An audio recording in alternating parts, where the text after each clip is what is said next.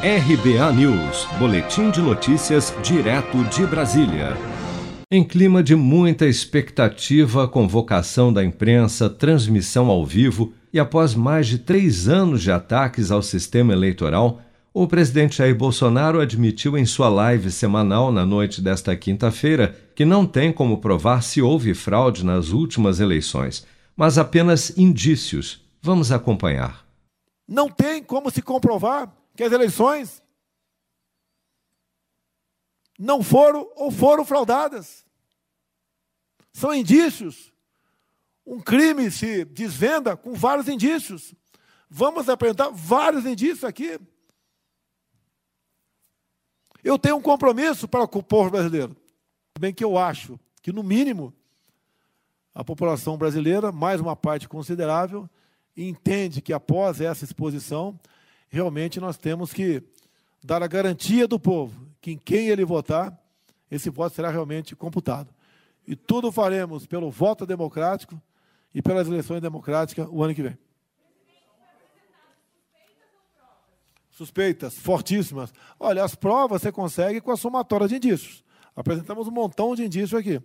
Outros, com toda certeza, aparecerão. Vocês mesmos da mídia foram testemunhas nas últimas e outras eleições que muita gente tentou votar no seu candidato e não conseguiu.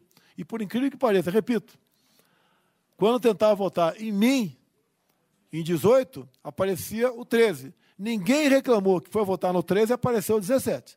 Em mais de duas horas de transmissão, Bolsonaro passou trechos de coberturas da imprensa durante a apuração dos votos para presidente e as probabilidades da sua vitória em primeiro turno nas últimas eleições além de reportagens e diversos vídeos de eleitores que circularam por WhatsApp e pela internet como indícios de fraude nas eleições de 2018 e 2014.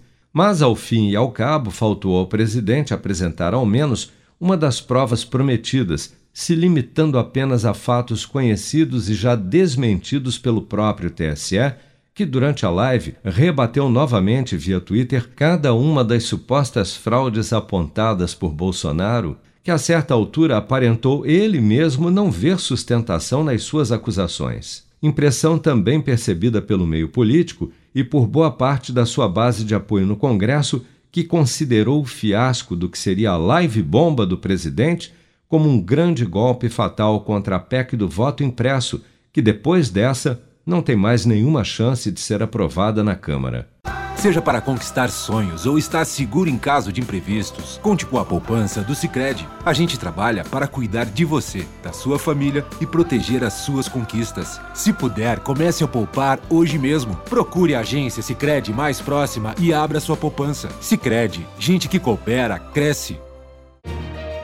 Com produção de Bárbara Couto, de Brasília, Flávio Carpes.